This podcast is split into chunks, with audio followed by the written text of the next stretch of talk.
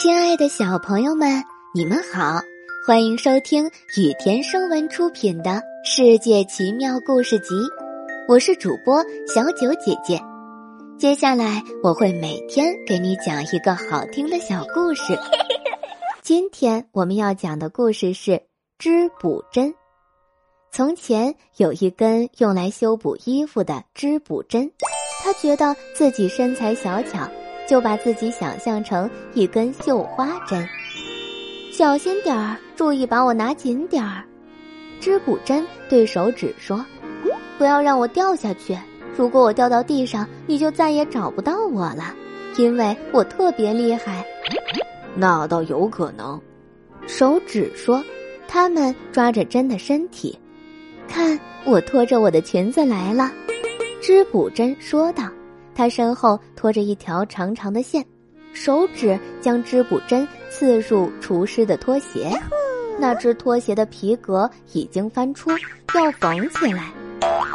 那只是普通的工作，织补针说：“我穿不过去，我要断了，我要断了。”现在这根针没用了，手指说：“现在手指必须拿着这根针。”因为厨师在针上滴了一些蜂蜡，想把它钉在围巾上。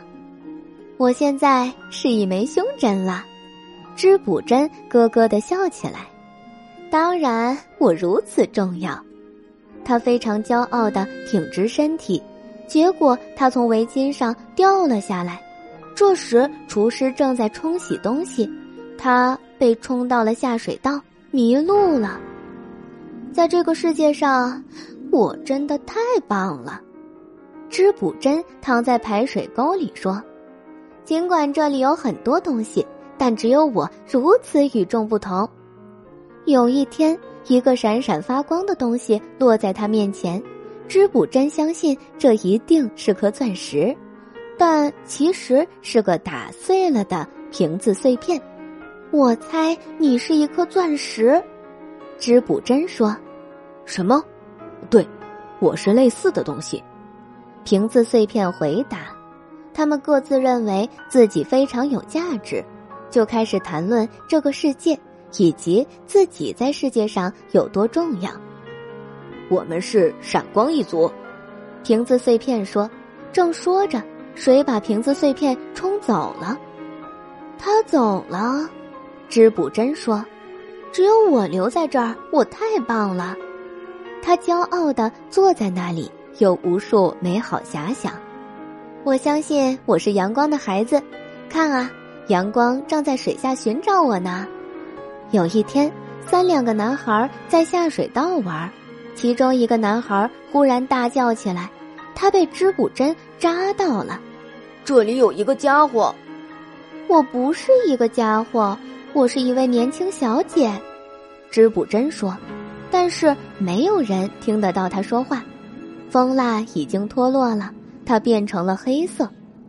男孩把织补针扎到一枚破蛋壳里，白色的墙壁，黑色的我，看上去不错。织补针环顾四周，现在人们可以看到我了。我只希望不要晕船。鸡蛋壳突然破了，自行车碾过了这枚织补针。天哪，怎么会这样？织补针说：“我要晕船了，我好恶心。”其实他并不是真的恶心，尽管自行车已经碾过了织补针，他全身平躺在那里，他也许会一直躺在那里。今天的故事到这里就结束啦，明天还有新的故事等着你们哦，小朋友们晚安。